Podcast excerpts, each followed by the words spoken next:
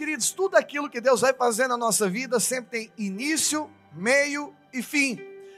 Isso tem a ver com todas as áreas da nossa vida. Filipenses capítulo 1, versículo 6, é, é, falando a respeito da nossa vida cristã, nós entendemos que você teve o começo, o dia da sua conversão, e você tem um processo, que é o meio da sua vida, como nós estamos caminhando aqui hoje, e nós sabemos que o fim é o dia que o Senhor Jesus Cristo voltar.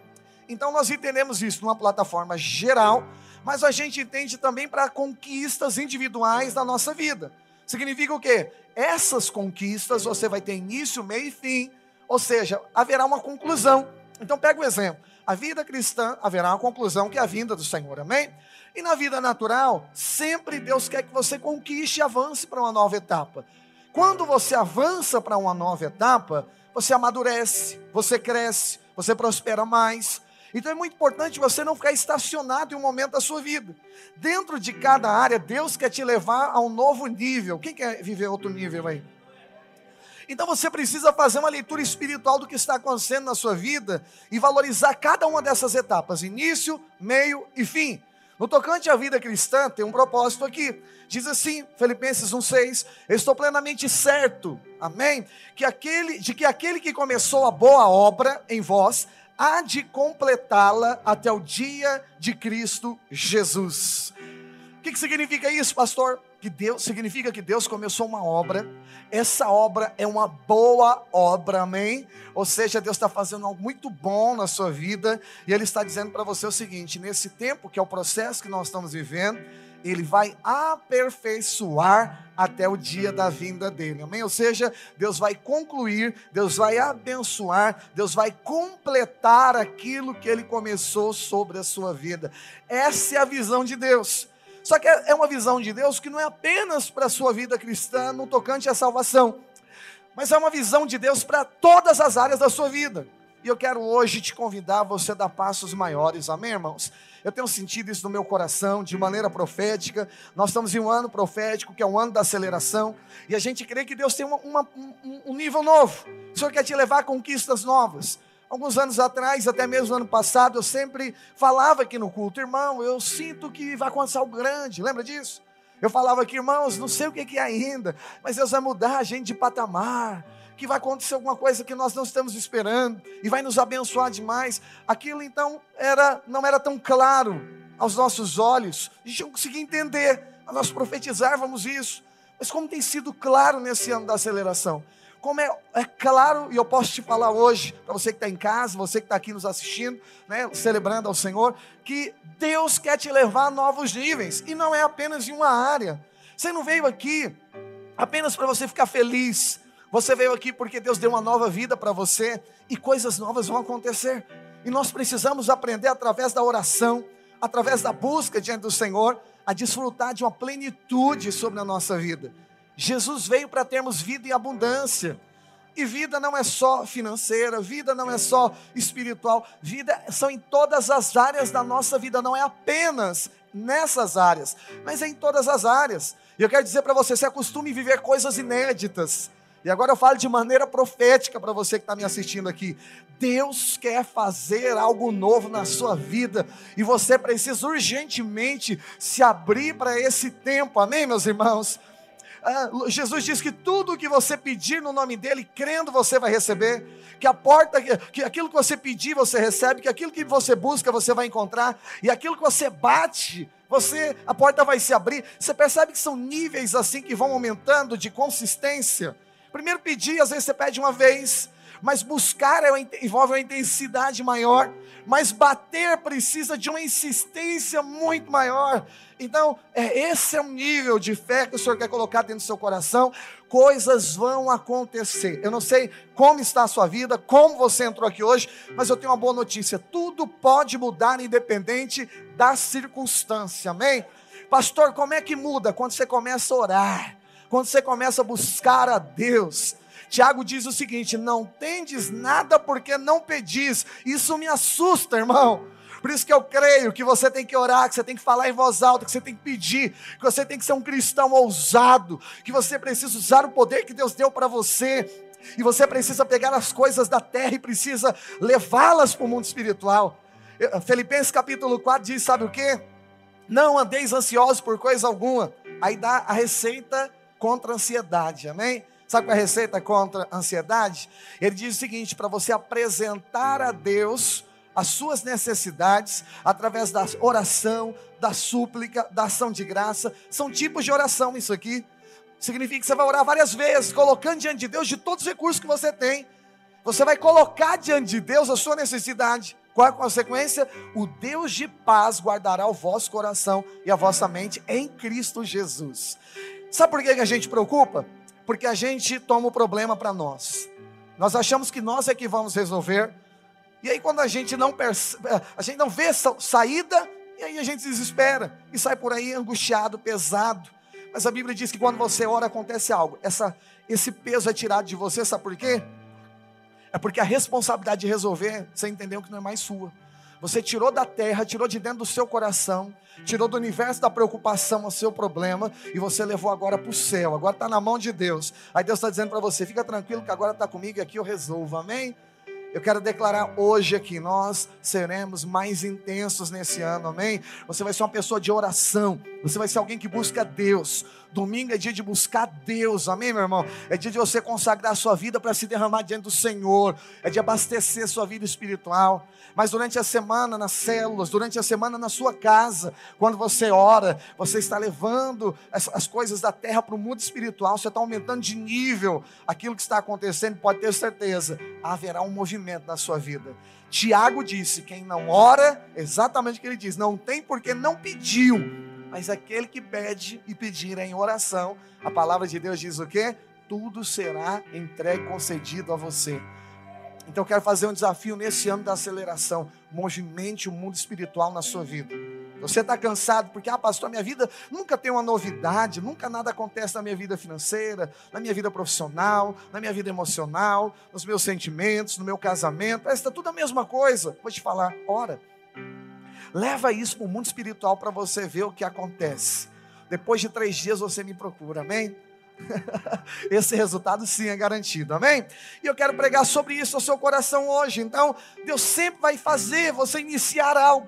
Eu preguei semana passada que essa interatividade com Deus pode começar de Deus e você corresponder, mas pode começar, como eu estou ensinando hoje aqui, você e Deus corresponder ao que você está fazendo. Semana passada eu preguei quando você se move, Deus se move. Então o que você precisa entender nesse contexto? Que existem atitudes, o próximo nível espiritual, que você vai ter que ter um posicionamento de fé, uma atitude de fé, você precisa corresponder àquilo que o Senhor está fazendo. Acredite no que, vou, no que eu vou falar com você. Quando você anda com Jesus, sempre você vai ter uma tarefa completa na sua vida. Grava isso. As coisas não pararão no meio do caminho. Se você seguir direções de Deus, você vai ver o fim, a terminação de algo que Deus começou.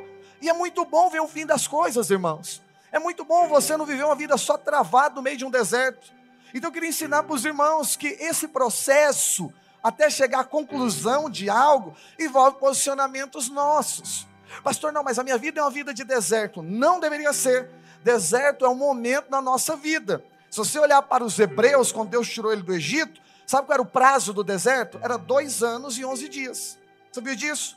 Porque eles caminharam de, de do Egito até Cades Barneia, que é a cidade que ficava 11 dias de Canaã, durante dois anos até Cádiz. E a Bíblia diz que eles escolheram reclamar, murmurar, ou seja, em vez de orar, em vez de posicionar, continuar firme no propósito, confiando na promessa, eles escolheram reclamar. E a Bíblia diz que eles andaram 38 anos o caminho que era de um dia. Diga uau. Imagina, irmão. E não resolveram, porque eles morreram no deserto. E a outra geração que entrou na terra prometida. Então, qual é o segredo da aceleração? O segredo da aceleração é você não resolver o problema na força do seu braço. É você continuar confiando que aquele que te colocou no meio desse caminho, ele é fiel para cumprir aquilo que ele prometeu. Aquele que começou a boa obra, ele vai concluir, amém? Seja na vida cristã, ou seja em coisas que acontecem durante a vida cristã. Então, você pode fazer uma escolha aqui hoje. Você cozinhar no meio do processo ou você só viveu o tempo necessário, amém? Vamos só pegar essa parte aqui, o tempo necessário de processo. Se deserto teve um tempo necessário, todo processo tem um tempo que é necessário. E o que, que acontece nesse tempo? Esse tempo nós somos aperfeiçoados. É o que o texto diz em Filipenses. Até o Senhor Jesus voltar, você é aperfeiçoado. Deus vai concluir essa obra lá. Até lá você está em processo de aperfeiçoamento.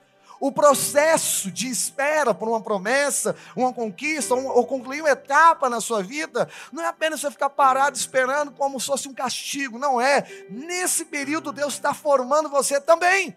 É o mesmo princípio da vida cristã. Então eu preciso ter, avaliar algumas coisas dentro disso. E o que, que mais acontece no meio de um processo? Diga comigo assim: tempestades. Dias difíceis. Dias difíceis acontecem no meio do processo. Só que a gente precisa ter uma leitura correta, porque muitas pessoas desistem né, da promessa e estacionam no processo. Elas rejeitam viver aquilo que Deus tem. Agora pense comigo, se os hebreus resolvesse mudar, passaram-se, vai, é 38 anos que eles estavam perdendo. Vamos imaginar que no décimo ano eles caem em si e falam assim: ó, oh, nós estamos errados, Deus nos perdoa, queremos viver o que o Senhor tem. Pode ter certeza, de onde eles estivessem, Deus ia encurtar o caminho e ia colocar no meio da promessa, amém? Então fala para quem está do seu lado: você pode encurtar o processo. Quando é que eu encurto o processo? É quando eu aprendo mais rápido, quando eu caio em si, amém?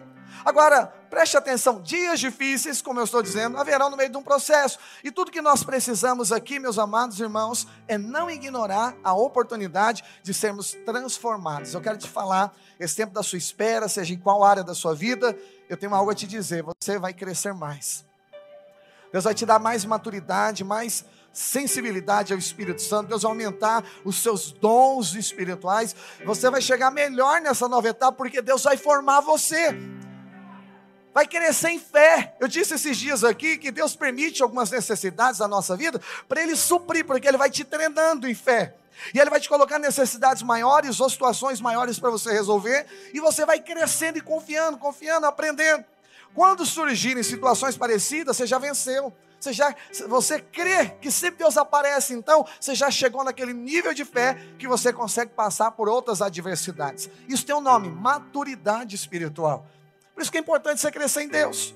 Gente assim vai longe, porque ele vai crescendo. Agora, quem não faz isso, desiste na primeira luta. Ele abandona o barco, desiste de tudo. Por quê? Porque não consegue avançar, fica dando volta no processo, no deserto, a vida inteira e não chega em uma promessa de Deus. E toda vez que ele está andando, está igual aos hebreus. Deus é culpado, é Deus que nos não faz isso, por que, que não tem carne nesse deserto, por que, que todo dia a gente tem que esperar para que o milagre aconteça? Reclama, reclama, reclama e fica, vive uma vida dando volta. Mas eu estou falando com a geração aqui que está em casa hoje, que escolheu ouvir e viver a vontade de Deus, amém? Eu quero declarar: você vai chegar ao fim, vai chegar na outra margem desse rio, porque Deus quer concluir uma etapa na sua vida e pode ter certeza, quando você chegar lá, você vai ter mais fé, você vai ter uma maturidade maior, um coração diferente, porque Deus vai te abençoar no nome de Jesus. Você pode dizer um amém por isso? Creio. Eu queria usar uma experiência. Ah, ah, deixa eu ler um texto antes para concluir. Jesus disse que então que nesse mundo nós teríamos tribulações. Então, no meio de um processo entre uma margem e outra de um rio, nós vamos ter sim dificuldades. Podemos ter ou não ter. Pastor, enquanto nós tivermos, olha o que diz Romanos capítulo 5, versículo 3. E não somente isso, mas também nos gloriamos nas próprias tribulações, sabendo que a tribulação produz perseverança, e a perseverança, experiência, e a experiência vai produzir o que dentro do seu coração? Esperança. Já já vou te falar o que, que é essa esperança. Eu só quero te mostrar o seguinte: até quando existir uma tempestade, até quando existir um problema na sua vida, a palavra de Deus diz que tudo vai cooperar para o seu bem. Olha o que a tribulação virou, fala para o seu irmão assim: experiência. O que, que é experiência? É o que eu estou falando aqui, irmão, maturidade. Você cresceu em Deus, ser alguém mais firme, vai produzir mais o que na sua vida? Experiência, esperança vai produzir agora. O que é esperança? Sabedoria, de, é, é, é, é convicção de que você aguarda em Deus aquilo que Ele vai fazer.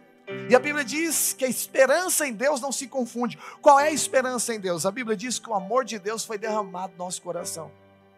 Você sabe o que é esperança? Esperança é você saber que você é amado por Deus. Você sabe quando você fala, Deus se esqueceu de mim? Eu vou traduzir o que é esse sentimento. Esse sentimento é assim: Deus não me ama, por isso que ele esqueceu de mim.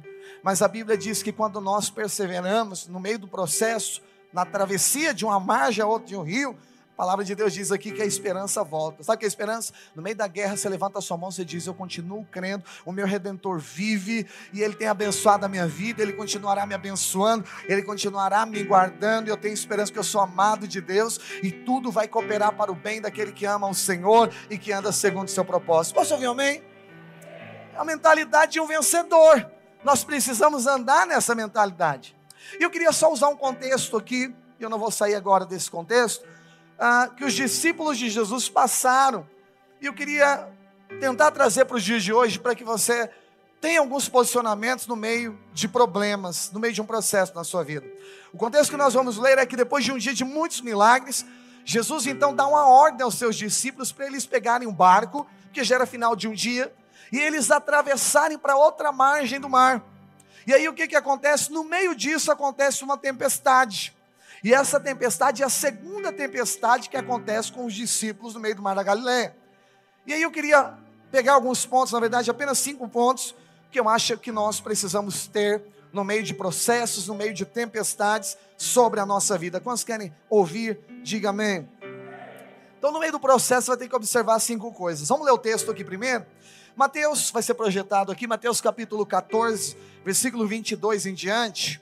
Às vezes eu projeto aqui, não fico falando para você abrir toda hora, embora eu goste que você abra para você se relacionar com a palavra de Deus, mas eu prefiro que você consiga ler também aqui, checando o que eu estou falando, mas para você criar um raciocínio e uma revelação ser produzida dentro do seu coração, amém? Então não liga não, se eu estou só falando para você ler, mas está sendo projetado aqui, tá bom? Diz assim, versículo 22, logo a seguir, compeliu Jesus os discípulos a embarcar e passar adiante dele para o outro lado, enquanto ele despedia das despedia as multidões. E despedidas as multidões, subiu ao monte a fim de orar sozinho. E caindo a tarde, lá estava ele só. Entretanto, o barco já estava, diga comigo, longe. O texto diz: há muitos estágio, estádios da terra, açoitados pelas ondas, diga comigo, porque o vento era contrário. Verso 25 eu leio diz assim, ó: Na quarta vigília da noite foi Jesus ter com eles andando sobre o mar. E os discípulos ao verem-no andando sobre as águas, ficaram aterrados e exclamaram dizendo: "É um fantasma!" E tomados de medo gritaram. Mas Jesus imediatamente disse: disse: "Tende bom ânimo, sou eu." Diga aleluia. Conclui dizendo: "Não temais." Respondeu-lhe, porém, Pedro, dizendo: Se és tu, Senhor, manda-me manda ir ter contigo por sobre as águas. E ele disse: Vem. E Pedro, descendo do barco, andou sobre as águas e foi ter com Jesus. Reparando, porém, na força do vento, teve medo. E começando a submergir, gritou: Salva-me, Senhor! E prontamente Jesus, estendendo a mão, tomou-lhe e lhe disse-lhe: Homem de pequena fé, por que duvidaste? E subindo ambos para o barco, diga-se comigo: cessou o vento. E estavam no barco, e, e, e os que estavam no barco adoraram, dizendo: Verdadeiramente és o Filho de Deus. Diga aleluia. Você percebe algo aqui? Quando Jesus estava pregando para os discípulos, alguns capítulos, ou talvez no início do ministério com eles, ele diz o seguinte: No mundo tereis, tereis aflições, mas tem de bom ânimo, eu venci o mundo. Que interessante é que no meio de uma aflição, no meio de uma tribulação, Jesus parece repetir a mesma coisa, mas ao vivo, diante de um problema, dizendo o seguinte: sou eu, não tem mais. Eu quero dizer o mesmo aqui para os irmãos: no meio de uma tribulação, você pode ter certeza, Ele continua sendo com você, amém? Eu queria pegar cinco pontos e te dar, no meio de um processo, alguns posicionamentos que você precisa ter. Talvez você não esteja passando por uma tempestade, mas eu quero dizer que qualquer processo da sua vida, para que você veja o fim de uma etapa, para que você chegue ao outro lado da margem de um rio, você precisa crer nisso, amém? A primeira coisa é ignore a dúvida. Vamos pensar aqui na situação. Jesus, quem mandou os discípulos sair de um lugar e ir para outro. Só que no meio disso tem um problema. Aí você raciocina comigo, irmão. Você está obedecendo Deus, e uma tragédia está acontecendo. Muita gente me pergunta, pastor, eu vim aqui, jejuei, eu orei e eu fiz tal coisa, eu bati o carro, eu fiz tanta coisa, agora que eu me posicionei em Deus, virou uma guerra na minha vida, agora que eu me posicionei em Deus, nem roubaram meu carro, agora que eu me posicionei em Deus, eu fui assaltado, agora que eu me posicionei em Deus, ah, tantas coisas começaram a acontecer na minha vida, deixa eu te dizer, Os discípulos também estavam fazendo algo que Jesus mandou fazer. E problemas aconteceram no meio do caminho. Pastor, problemas vão existir na nossa vida? Diga para o seu irmão, sim. Jesus diz: No mundo tereis aflições. Nós vamos ter sim. A grande questão é: nós já lemos aqui, tudo vai cooperar para o seu bem. Ainda que existam tribulações no meio de um processo de uma margem a outra, da conclusão de uma etapa na sua vida, a certeza sempre será que ao final de uma tribulação vai produzir esperança dentro do seu coração. E a palavra de Deus diz que a esperança não confunde, porque o amor de Deus foi derramado dentro do nosso coração. Amém, meu amado irmão? Então o que, que vai acontecer no final? No final eu já vou contar para você a história. De repente você está no meio de uma luta, eu já vou entregar o final da luta para você aqui hoje, amém? No final da luta você vai levantar a sua mão, você vai dizer: Eu sabia que eu era amado pelo Senhor, como eu sou amado por Deus. Olha o que aconteceu na minha vida, eu vou te falar profeticamente isso.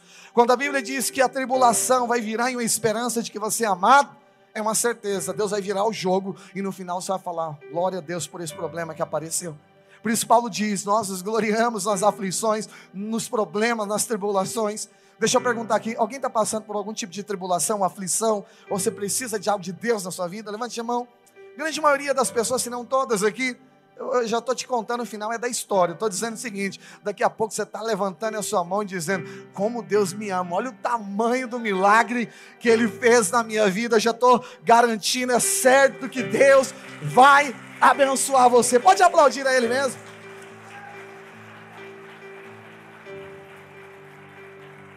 Aleluia. Então preste atenção. Se você tem uma palavra de Deus, você tem uma recomendação do Senhor, meu amado irmão.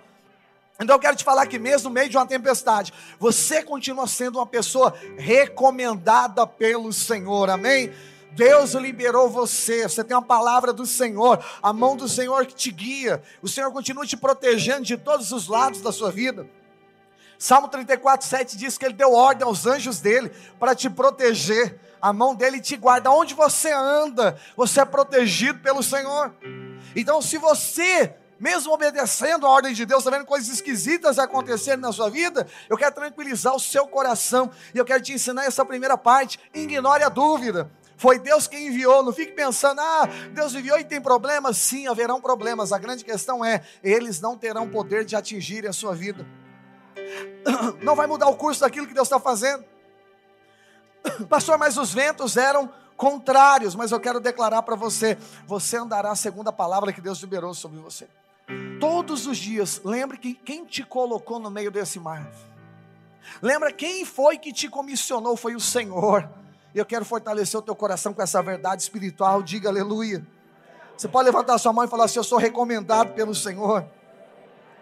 Diga, foi Jesus que mandou atravessar para o outro lado. Amém, meus amados irmãos. Você está protegido. Você está protegido, você é recomendado do Senhor. O favor e a graça de Deus persegue você. As bênçãos do Senhor te seguem. Todos os lugares que você vai, você é abençoado pelo Senhor. Salmo 121, verso 8 diz o que? Você é abençoado ao entrar e ao sair. Deuteronômio 28 diz que bendito serás ao entrar e ao sair. Todos os lados, em qualquer momento da sua vida, você é abençoado por Deus. Você crê nisso? Segunda coisa que você vai precisar uh, aprender no meio de um processo é ignorar os ventos contrários. Ventos contrários sempre existirão, mas você precisa aprender a ignorar isso. Então preste atenção, a Bíblia diz que o barco estava muito longe. Por que, que tem esse detalhe? Porque todo pescador sabe nadar, irmão. Se estivesse perto, não precisava de Jesus. Era apenas pular no meio das águas, vir nadando e chegar lá no monte e falar: Jesus, desculpa interromper a sua oração, o barco afundou. Entendeu? Mas acontece o seguinte: estava longe, então aqui era o quê? Uma situação assim fora de controle. Mas eu quero dizer algo para você ainda que situações surjam, que estejam fora do seu controle, você continua sendo uma pessoa recomendada pelo Senhor. Você não desiste. A Bíblia diz que nós não somos aqueles que retrocedemos, amém? Você não é conduzido pelos ventos contrários, você é conduzido por uma palavra de Deus. Se Deus liberou uma palavra sobre a sua vida, permaneça na palavra que Deus liberou sobre você. Pastor, mas os ventos são contrários, ok. Continue crendo que a palavra de Deus é quem define a sua vida. Querido, você não é definido, a direção da sua vida não é definida por problemas. Pastor, mas os ventos são contrários. Evidente que serão, porque esse mundo inteiro caminha contra a vontade de Deus. A grande questão é: maior é o que está em você do que aquele que está no mundo. Você consegue acreditar nisso? Isso é uma verdade espiritual para dentro da sua vida. Então você precisa permanecer naquilo que Deus tem dito para a sua vida. Você pode levantar a sua mão e dizer assim: Eu vou ignorar ventos contrários. Mas eu vou fingir que eles não existem. Não é isso que eu estou te ensinando. Eu estou dizendo para você que eles existem sim, você só precisa entender, eles não podem definir a sua vida, porque a Bíblia diz que Deus já escreveu a sua história. Salmo 139, verso 16, diz que o Senhor escreveu todos os dias da sua vida em um livro chamado Livro da Vida, amém? Então, todos os seus dias foram escritos e ordenados antes mesmo deles existirem. Então, fala para quem está do seu lado: a tua história já tem fim, irmão. Você consegue entender isso aqui? Nós somos refém do tempo, irmão, mas Deus não é. Deus já viu lá na frente, Deus já sabe como que é lá na frente. E quando você ora, Deus organiza as coisas do seu futuro. Deus já está preparando sua conquista, Deus já está preparando como será quando você chegar lá do outro lado. O Senhor já sabia das lutas que teriam, e é por isso que Ele está te ensinando aqui hoje e dizendo para você continue firme. Quando você consegue perceber que o Senhor é com você, você ignora os ventos que são contrários da sua vida. Diga amém. Então pode esperar dia, ventos contrários, sim.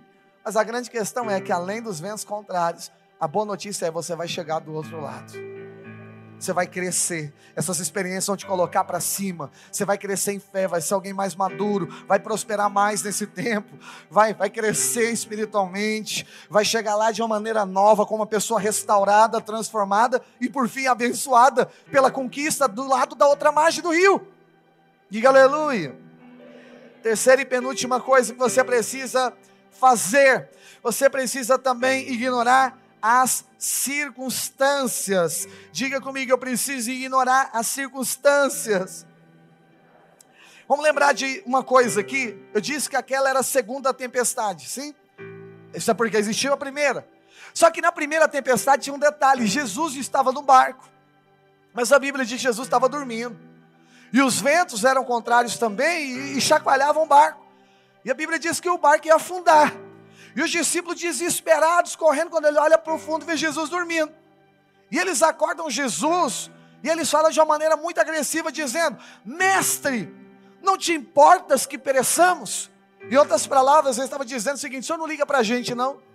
O senhor está vendo desespero, o senhor é Deus, a coisa vai acontecer na sua vida, mas a gente aqui tá, vai perecer. O senhor não se importa com a gente? O que, que era essa definição desses, desses discípulos?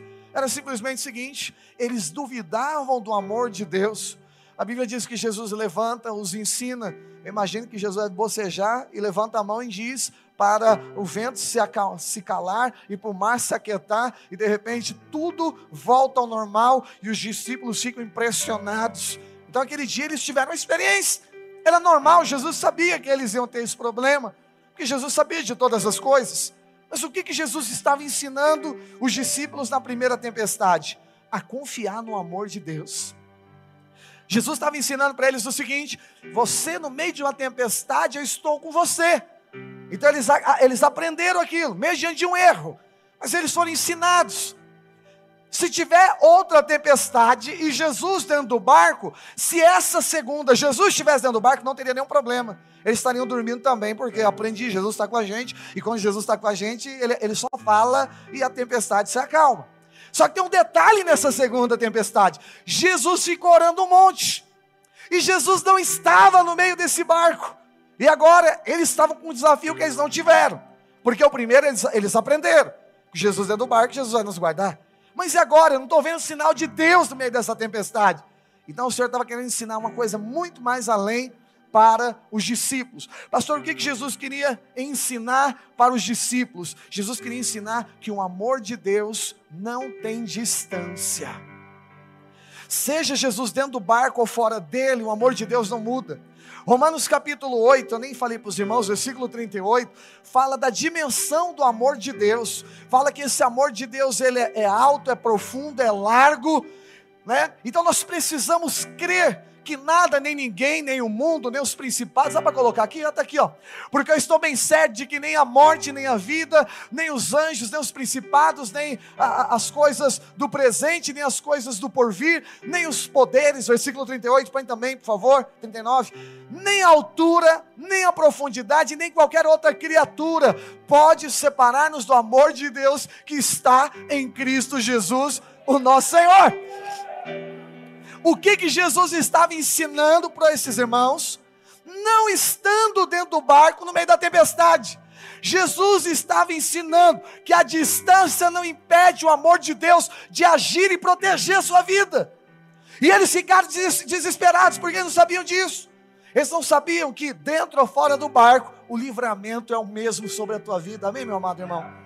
Tem dias que você vê Deus presente, tem dias que a sua fé, sua sensibilidade está aguda e você fala: Não, eu estou sentindo Deus aqui no meio da minha luta. Mas tem lutas, irmão, que você perde assim, você sai de órbita, sabia disso? Tem luta que você fica cego, você fala: Não vejo Deus, estou sentindo Deus, eu não consigo orar, não consigo fazer nada. Quem já passou por lutas assim? Todos nós aqui, existem lutas que vêm para nos cegar. Ah, não quer nem orar, porque eu já orei na tempestade anterior e né, foi até bom, algumas coisas aconteceram, mas não tenho mais disposição, não. São lutas como essa.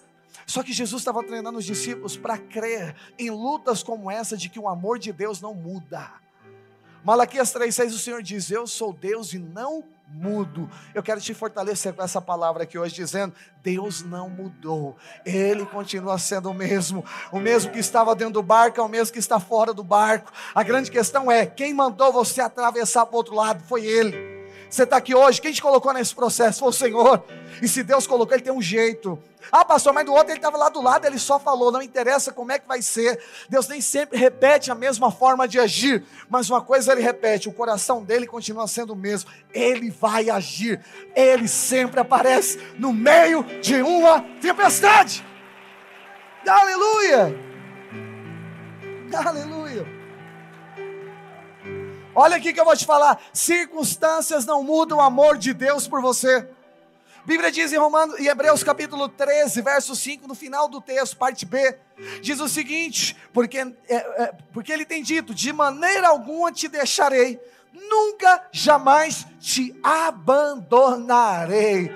Seja dentro do barco, seja fora do barco, a promessa continua: eu não vou deixar você. Você precisa colocar isso dentro do seu coração nos dias que você perder de órbita, no dia que você se perder, você continua lembrando dessa verdade. Ainda que eu não sinta, ainda que eu não vejo, ainda que eu não perceba, ainda que eu nem consiga orar, não muda quem Deus é. Ainda que as ondas estejam chacoalhando o barco como uma tempestade que eu nunca vi na minha vida. O Senhor continua dizendo, o amor dele continua sendo o mesmo. Eu não vou deixar você, eu serei com você. Diga aleluia. Foi o que ele disse na tribulação. E foi o que ele disse depois que ele entra no barco. Ele diz isso aos discípulos: vamos chegar lá.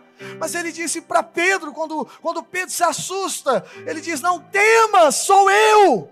Eu quero dizer o mesmo para você dentro ou fora do barco, no meio da tempestade, ele continua dizendo: Sou eu, ou seja, ele não muda. Eu vou te cuidar da mesma forma que eu cuidei quando eu estava dentro do barco. O cuidado é o mesmo, a atenção é a mesma, porque ele é Deus e não muda.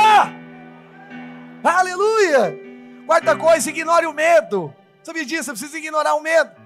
Os discípulos viram Jesus se aproximando. E olha que coisa interessante, eu gosto de pescar. Faz tempo que eu não vou, mas eu gosto. Pescar em alto mar. Amém? Mas gosto de barco pequeno, não. Gosto de barco grande. Amém, irmão? É que a gente até dorme dentro do barco. É, Marcão? Só marcar a nossa pescaria. Amém? E aí a gente, né, Marcão? Quando vai para alto mar, no meio lá só dá para enxergar a luz do barco. Você não vê nada. Se, se tiver uma noite bonita, você vê a lua, às vezes você dá uma clareada. Mas quando não tem nada, dia de chuva, quanto mais luz tem no barco, mais você não vê um metro à frente. Agora imagina aquele negócio chacoalhando, você não vendo nada.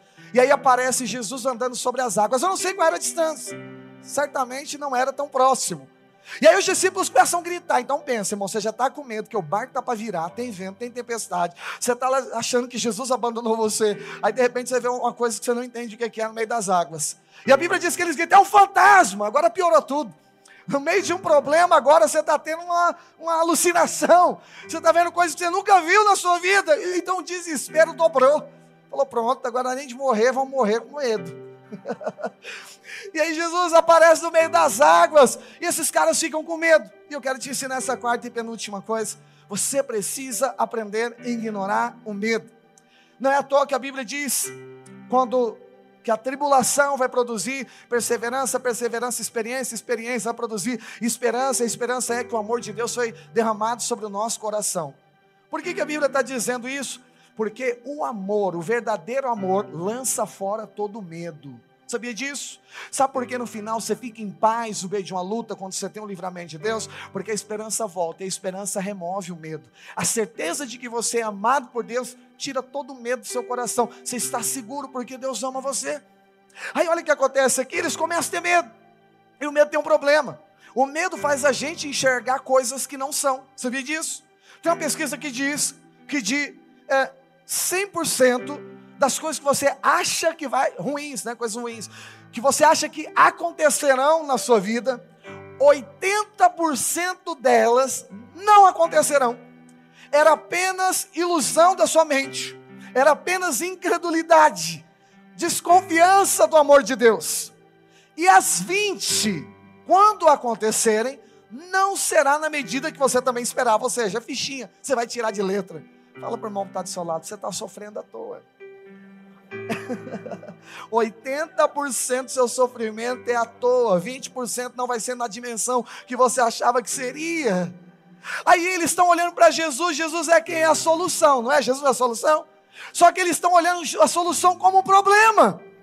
E esse é o problema do medo. O medo faz a gente olhar para a solução e, diagnosticar que a solução é um problema. Vou te dar um exemplo. Pessoas que estão com problema, a primeira coisa que faz, sabe o que é? param de vir na igreja.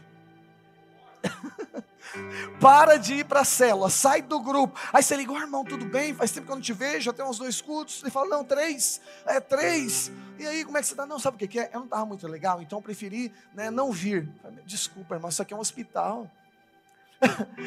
Se você não está legal, você tem que estar tá aqui. Pega os dois cultos de domingo, pelo amor de Deus.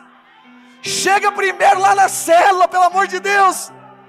Agora, por quê? Sabe o que isso é medo? Medo no meio de uma tempestade. Você olha para Jesus que é a solução, vê a igreja que é a solução, e você acha que é um problema. Eu quero te falar, aqui é a solução. Pelo amor de Deus, não, não te faça isso. Ah, Deus. Ah, pastor, casamento, olha essa, o casamento está ruim, a situação não está legal, isso, aquilo, sabe de agora, pastor, eu vou separar. Às vezes os irmãos acham que separar resolve o problema. Separar eterniza o problema, porque nunca vai estar resolvido. Consegue entender o raciocínio? Tem, guarde a sua energia para você resolver a crise. Pastor, mas eu não consigo. Chegou no ponto que eu quero, Deus consegue. Recorra quem. Recorra. Deus está aqui para isso, para fazer o que você não pode. Ele diz: as coisas possíveis eu deixei para os médicos fazerem, mas as impossíveis cabe Deus a realizar. Isso não é só para cura, isso é para todas as áreas da nossa vida. O nosso Deus é o Deus do impossível. E eu vou dizer mais. Eu vou dizer mais. Ele diz o seguinte: que você pode fazer nele, você pode todas as coisas. E agora, o que você vai fazer com isso? Você pode todas as coisas daquele que te fortalece. Eu te pergunto de novo: o que você vai fazer com isso?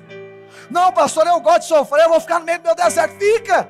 Mas o que eu quero dizer para você é o seguinte, irmão: não olhe para a solução como um problema. Olha o fantasma, o desespero, agora acabou tudo. Imaginação sua. De, de 100%, 80% nem vai acontecer. E eu vou te falar: você acha que é um problema? É uma solução. Está andando sobre a tempestade, que é solução de Deus para você. Mas eles achavam que era tempestade, tiveram medo. O medo faz isso. Anota aí: a primeira coisa que o medo faz é isso: enxergar a solução como um problema. Então, quero dizer aos irmãos que estão aqui hoje, nunca encare a saída de um problema como um problema, é apenas a saída, é apenas a solução. Outra coisa que o medo faz é que ele dá uma visão errada de Deus. Quem era que estava ali, meus amados irmãos? Diga, Jesus. Mas eles estavam chamando Jesus de quê? Olhe para mim aqui, diga, assombração, fantasma. Vamos pegar a simbologia disso? Sabe o que é isso? É você ver, ter uma imagem errada de quem Deus é. Então você precisa entender: Deus é uma solução do seu problema. Nós duvidamos do amor do Senhor, nós achamos que o Senhor está aparecendo é para acabar com a gente de vez no meio de uma tempestade, mas eu estou aqui como profeta de Deus para declarar na sua vida: é a solução que está se aproximando. Quem entende, diga amém.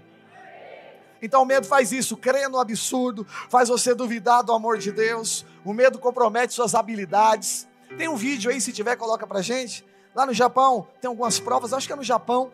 E aí é, é como se tivesse correntes, igual aqueles balanços que crianças gostam de sentar, só que é dentro de um rio. E são vários. Coloca, volta o vídeo, volta o vídeo aí. Volta o vídeo, volta o vídeo, volta. Deixa eu contar primeiro. Entendeu? E aí as pessoas têm que atravessar, volta do início, não vai entender nada. As pessoas têm que atravessar ah, sobre esses tocos de madeira. E aí a gente vai ver esse Senhor aqui atravessando sem segurar em nada de uma maneira tranquila. Mas as pessoas que têm medo, dá uma olhadinha como elas estão atravessando. Eu sou esses aqui que tem. Ele não segura em nada e vai passando. Pode tirar o vídeo aí. Vai passando, transformando. Sabe o que é isso? Gente que não tem medo. O medo faz algo com você, ele tira a sua habilidade. Ele impede os dons de fluírem na sua vida. Ele te impede de dar passos maiores. E aí você é capaz de fazer coisas, mas você acha, não, não consigo, pelo amor de Deus. Aí um líder fala com você, não, irmão, você pode, todas as coisas que te fortalece. Não, não, mas para mim, ó, eu tenho medo, eu tenho medo. Aí você fica travado no lugar. Mas Deus está dizendo para você o que hoje? É tempo de você andar sobre as águas, diga amém. Você não é governado pelo medo, você é governado pelo amor de Deus, diga aleluia. Projeta Romanos 5,5, os irmãos do louvor podem subir, por favor. Diz a palavra de Deus, eu encerro aqui Romanos 5,5. Diz a palavra, ora, a esperança não confunde. Isso é interessante. Aqueles que esperam no Senhor não serão confundidos, diz o profeta Isaías. Não, não, você não fica confundido. Deixa eu te perguntar, pastor, não sei o que está acontecendo, não sei o que está acontecendo. Posso te dar o diagnóstico? Quem está confuso é porque não está esperando em Deus. Porque está escrito: quem espera em Deus não, não está confundido. Não se confunde. A esperança não confunde. Tem um motivo. Porque o amor de Deus foi derramado no nosso coração. Diga aleluia. Porque o amor de Deus é derramado em nosso coração pelo Espírito Santo que nos foi é, outorgado. Então, Deus colocou o Espírito dele, esse Espírito ministrou que você é um filho amado. Por que, que você não se confunde? Está aqui a explicação. Eu sei que Deus me ama. Eu sei que Ele me ama. Eu sei que eu sou protegido do Senhor. Eu sei que ainda que a terra se abale, ainda que os montes se perturbem, eu tenho certeza que o meu, que, que o meu Deus é aquele que se levanta ao meu favor. Eu sei que ele é, há um lugar seguro no Senhor. Ainda que eu passe pelo vale da sombra da morte, Ele sempre aparece para me levar para águas de descanso. Sempre haverá, sabe que é esperança de que você é amado? É como se você estivesse no meio de uma luta e você está só esperando. O que você está fazendo aí no meio dessa luta? Esperando. Esperando o quê? Deus virá meu socorro. Ele vai fazer as coisas acontecer na minha vida. Por favor, fortaleça teu coração debaixo dessa verdade. Se desbloqueie dessas, dessas sensações horríveis no meio de uma tempestade. Eu não estou ignorando as tempestades, eu só estou ensinando você a encarar as lutas de maneira correta, porque você vai chegar do outro lado. Diga aleluia. Última coisa, fica de pé no seu lugar. Última coisa que você precisa ignorar. Diga comigo, ignore as possibilidades. Você precisa aprender a ignorar as possibilidades. Amém? Eu pergunto para você, qual é a probabilidade de alguém andar sobre as águas? Zero. Se você pôr o pé dentro da água, senão, até o mar morto se afunda pelo menos aqui, devido ao teor de sal. Mas se afunda. Então não há nenhuma possibilidade de um ser humano normal andar em águas normais.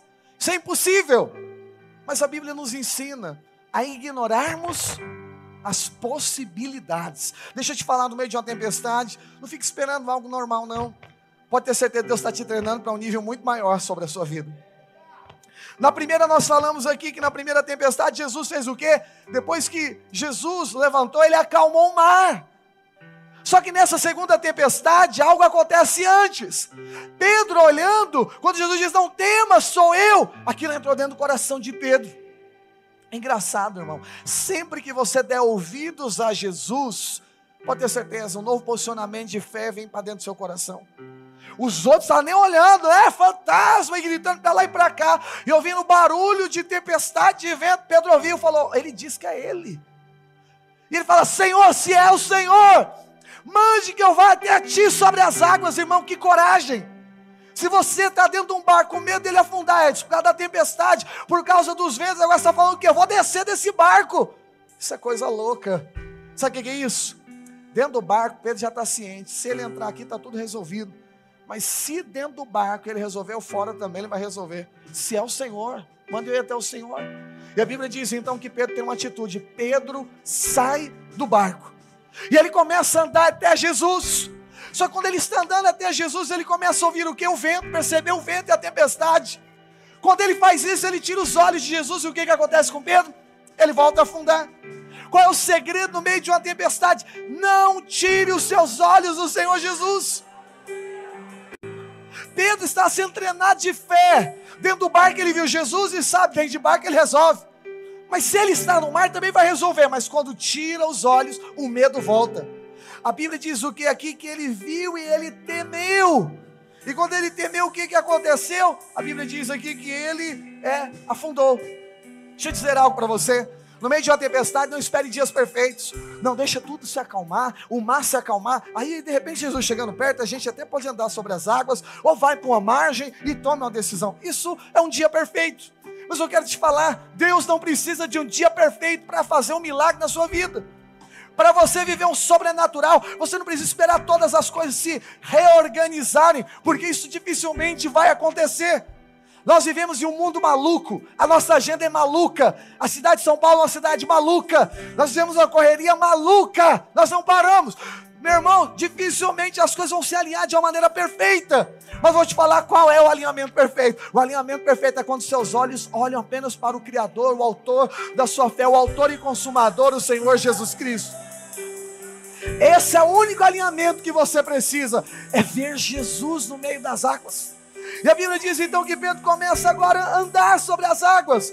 Deixa eu dizer algo para você, tem um detalhe aqui. Na primeira as águas se acalmaram, nessa aqui não se acalmou. Por quê? Porque Jesus estava fazendo outra coisa, ensinando outra coisa para Pedro. Você não precisa esperar as águas acalmarem, sabe por quê? Não é a calmaria das águas que vai definir se você vai chegar ou não do outro lado, é quando você ver Jesus. Nós só precisamos do Senhor Jesus, irmãos. Nós só precisamos ver o Senhor. Você só precisa estar olhando para Ele. E, e essa é verdade de Pedro. E essa foi a decisão que esse homem tomou. Diga para o irmão que está do seu lado: você só precisa olhar para ele. Você não precisa que tudo esteja no lugar. Você só precisa ver o Senhor Jesus. E aí Pedro sai andando até o Senhor. E aí ele afunda. E quando ele afunda, ele diz: Senhor, salva-me. A Bíblia diz imediatamente: Jesus pega na mão de Pedro e diz assim: Ó oh, homem de pequena fé, por que duvidastes? Vou dizer algo para você.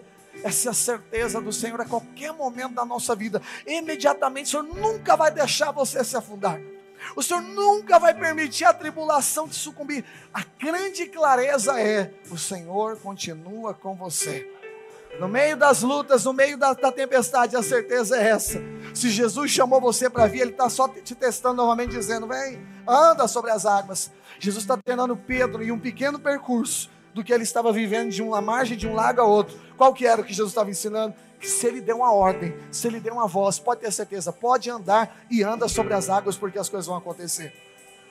Não duvide daquilo que o Senhor colocou sobre as suas mãos. E qual era a certeza que o Senhor Jesus estava ensinando, meu amado irmão? Jesus estava ensinando que você só precisa dele no meio das águas. Pastor, mas e aí? Que, que, como é que eu vou fazer para ver as coisas acontecendo do, do outro lado? Pega esse detalhe, eu encerro a palavra aqui. Na primeira tempestade, Jesus não acalmou, acalmou as águas. Mas na segunda, Jesus diverteu. Jesus acalmou a Pedro. Preste atenção nesse detalhe. Na primeira, ele acalmou a tempestade. Mas na segunda, ele acalmou a Pedro. Não temas, Pedro, por que duvidaste? Imediatamente o levantou e foi andando com ele sobre as águas até entrarem dentro do barco. E a Bíblia diz que depois que os dois entraram dentro do barco, sabe o que aconteceu? Sem falar nada, a tempestade cessou. Que coisa interessante, que coisa maluca. Deixa eu dizer algo para você: a prioridade de Deus não é acabar com a prioridade, não é acabar com a tempestade. A prioridade de Deus é mostrar para você que você é amado. Você é mais importante do que as lutas que você está passando. O que você precisa crer no meio das tempestades é que, se elas vão passar ou não, isso pouco importa, meu amado irmão. Sabe por quê? Porque isso não interfere no que Deus está fazendo sobre a sua vida. O que Ele prometeu vai se cumprir em detrimento de tempestades. Aleluia. O que ele disse é o que vai acontecer. É como se você tivesse guardado de todos os lados e existissem tempestades, existissem chuvas de canivete de todos os lados e nada te atingisse. O que você precisa crer é nisso. Nós passamos parte da nossa vida orando, ó oh, Deus, acalma a tempestade, acalma a tempestade. Em nenhum momento Jesus ensinou eles: olha, discípulos, levante as suas mãos e fala assim: ó oh, mar, acalma-te, vento, detenha-te. Jesus não treinou eles nessas coisas. Jesus só ensinou o seguinte: deixa a tempestade rolar. Como sem tempestade eu quero acalmar é o teu coração. Você precisa crer, é irrelevante. Problemas sempre existirão. Sempre existirão. Mas olha aqui, a certeza de que Ele é com você é que precisa existir dentro do seu coração. O que, que Jesus havia dito para Pedro?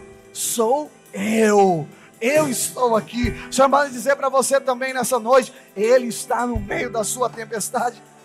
Por que, você está achando que isso aqui é um problema? Isso aqui não é um problema, vamos continuar andando. Jesus acalmou o coração de Pedro. Deixa eu falar no meio do processo. Deus não quer mudar as coisas, Deus quer mudar a gente. Deus quer nos aperfeiçoar, Deus quer fazer a gente crescer em fé. E qual é o aperfeiçoamento? É um só, irmão, é um só. É saber que você é amado por Deus. Sabe um dos nomes do Senhor Jesus? Se chama Emanuel. Você sabe o que significa Emanuel? Emanuel significa Deus conosco. Sabe o que é isso? É o que ele diz em Hebreus: Nunca te deixarei, jamais te abandonarei. Emanuel é um Deus que está com a gente. Pastor, mas eu não estou vendo ele dentro do barco, mas ele no meio da tempestade ele está.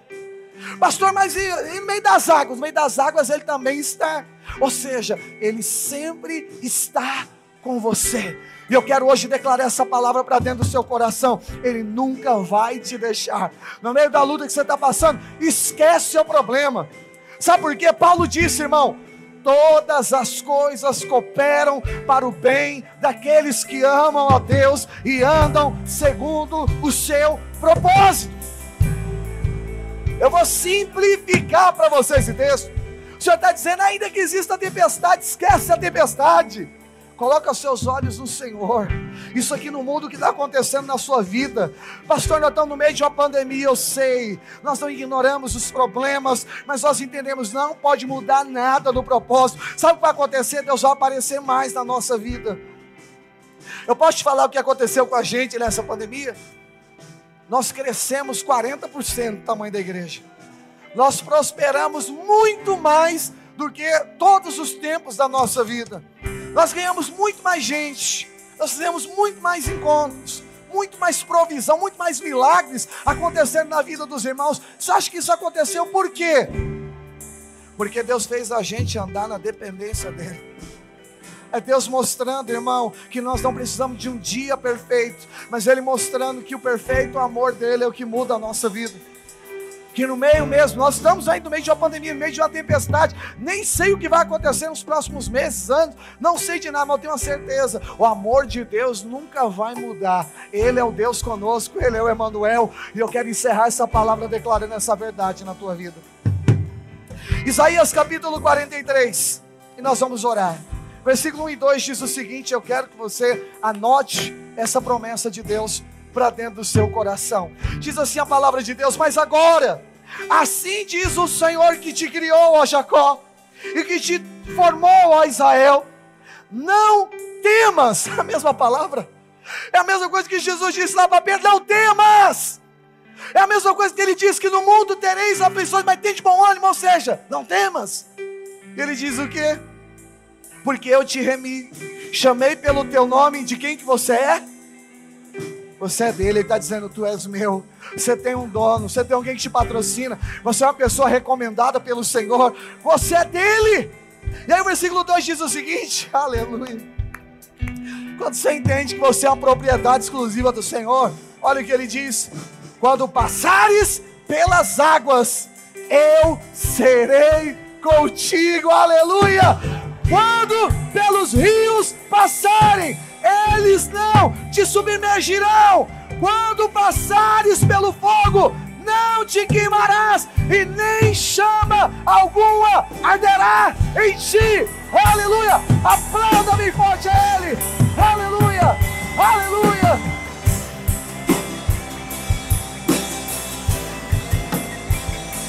Aplauda, aplauda, aplauda